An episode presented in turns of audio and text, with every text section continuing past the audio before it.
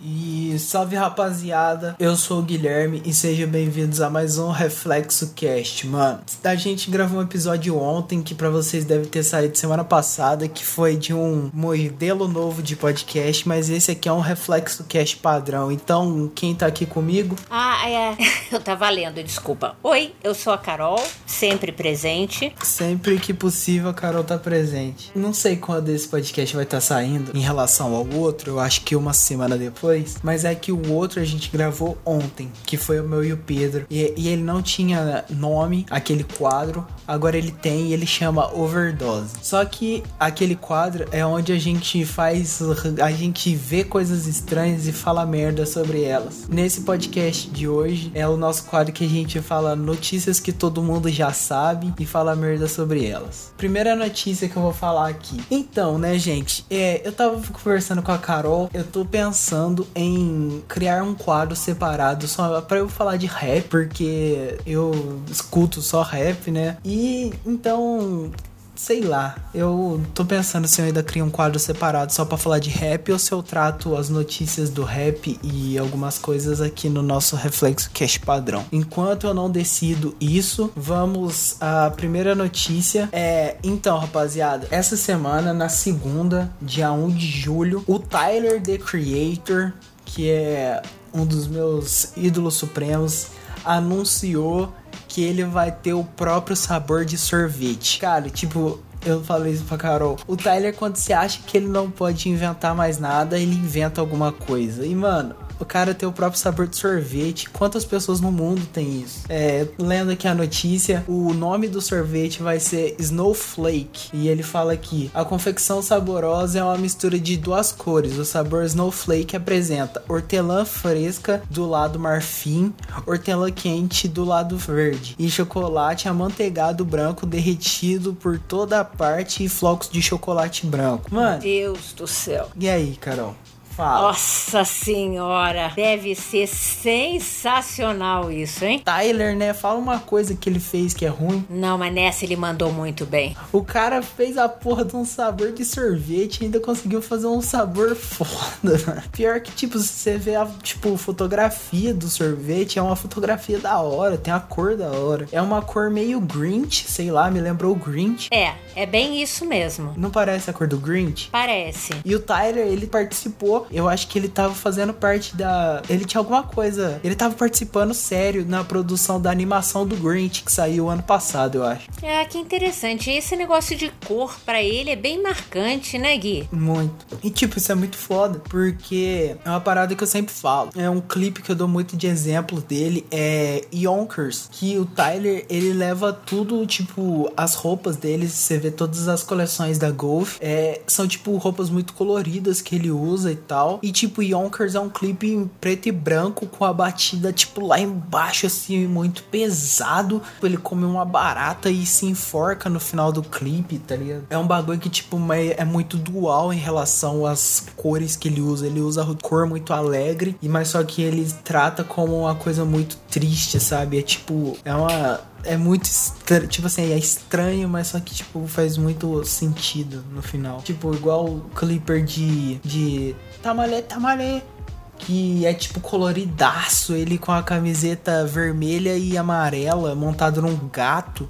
E no final, tipo, do clipe é ele no sofazinho cantando Answer com o Farrell tocando bateria e ele xingando o pai dele. Tipo, é uma parada que é muito foda isso. Tô vendo um tênis dele aqui que é literalmente Qual? todas as cores do arco-íris. Tyler the Creator. É o, o One Star? Converse. Converse One Star. É, esse é mesmo. um branco com a sola. Isso. É, é o que ele, ele lançou esse tênis é por causa que junho ou julho, não sei é o mês do orgulho gay. É, eu tava lendo isso aqui mesmo. Aí por isso dessa cor. E tipo, isso é muito foda.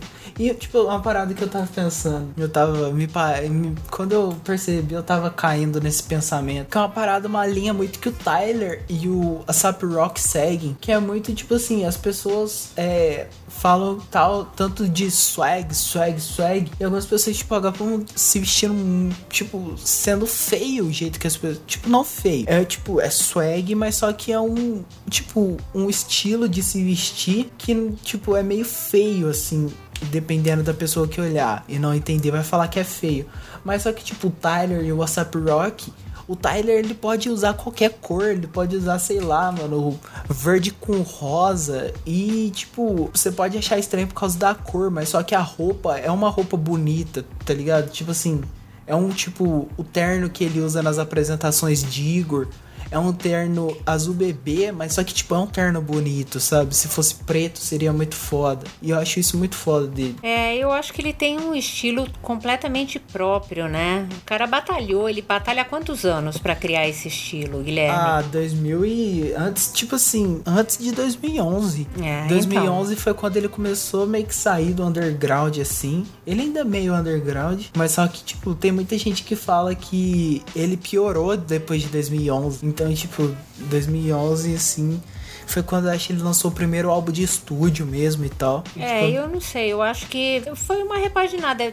Eu assim, eu conheço muito pouco, né? A, a, conheci agora de que você fala. E pelo que a gente, que eu consigo notar de antes e agora, é que teve um amadurecimento, né? Na, na identidade visual dele de lá pra cá. É, tipo, as pessoas tratam os três primeiros discos dele como algo muito pesado. Os três primeiros discos dele são os discos de estúdio, são Bastard, Goblin e Wolf. Então, tipo, todo mundo que fala que, tipo, esses três discos são, tipo, muito, muito pesados. Os últimos, os últimos dois que ele lançou, que são Flower Boy e Igor, o Igor é meio que a continuação de Flower Boy. São dois discos muito diferentes, são tipo muito mais leves assim. Não é o talvez o mesmo Tyler, porque o primeiro era tipo invocadaço mesmo, e nesse é uma parada bem mais leve e tal. Ele mudou, sabe? E, não é legal você ficar cobrando ele para que ele seja o mesmo Tyler de 2011 e antes. Porque, mano, ele não tem mais 16 anos que ele sai aí pichando e andando andando de skate com a Odd Feature, sabe? Eu concordo, eu concordo. E assim, pelo que a gente olha, aquele cruzamento que você me mandou de todos os álbuns dele, é assim. Inclusive, eu tô olhando isso agora porque é meu papel de parede. É, pois é, eu achei muito legal aquilo. Primeiro, porque a gente vê que existe uma identidade visual. E eu acho que mais do que a identidade visual, é uma identidade mesmo própria que ele quis construir e ele vem construindo. Quer dizer, eu tenho a impressão que é um cara que tem um foco muito claro. É, é porque ele desde criança ele falou que ia ser artista. Então, de criança assim, ele tipo desenhava as capas dos discos dele. Ele aprendeu a tocar piano sozinho, sabe? Então, tipo, é uma parada que ele dedicou a vida dele para isso. Tipo, ele quis ser o, o que ele se tornou hoje. É, isso é bem claro. Quando a gente olha, principalmente os álbuns, a gente percebe isso. Percebe essa construção construção dessa imagem sendo criada. E assim, nada mais certo e nada mais justo de que houvesse um amadurecimento nesse caminho, né, Guilherme? Não tem por onde é, escapar tipo, isso. Não dá para cobrar o Tyler de 28 as mesmas coisas de o Tyler de 16, sabe? É verdade, concordo. Eu acho muito foda esse amadurecimento dele e ele é muito, tipo, ele continua sendo muito louco. O Rash pode rir dele no Twitter. Tyler é Tyler, sabe? Hum, vamos pra segunda notícia notícia, que não é uma notícia, é algo que eu vi, tipo, esse podcast, ele se trata de coisas que eu vejo na timeline do Twitter na semana. E eu vi isso hoje, que é um filme do Super Choque. Eu vou ler aqui como está no tweet. O filme do Super Choque está disponível no YouTube. Lançado em maio e criado por fãs, custou apenas 12 mil reais para ser produzido. O filme de 44 minutos apresenta as origens de Virgil Hawkins e está disponível com legendas em português. mostrei isso pra um amigo meu e eu acho bem da hora porque Super Choque é um desenho meio que marcou a minha infância, assim, e a de muita gente. E é um filme que a DC não faz. O Super Choque assim, é um herói que tem muito potencial e não é explorado, sabe? E eu acho muito da hora, tipo, já que a DC não faz, os fãs foram lá e fizeram. É, achei isso bem interessante também.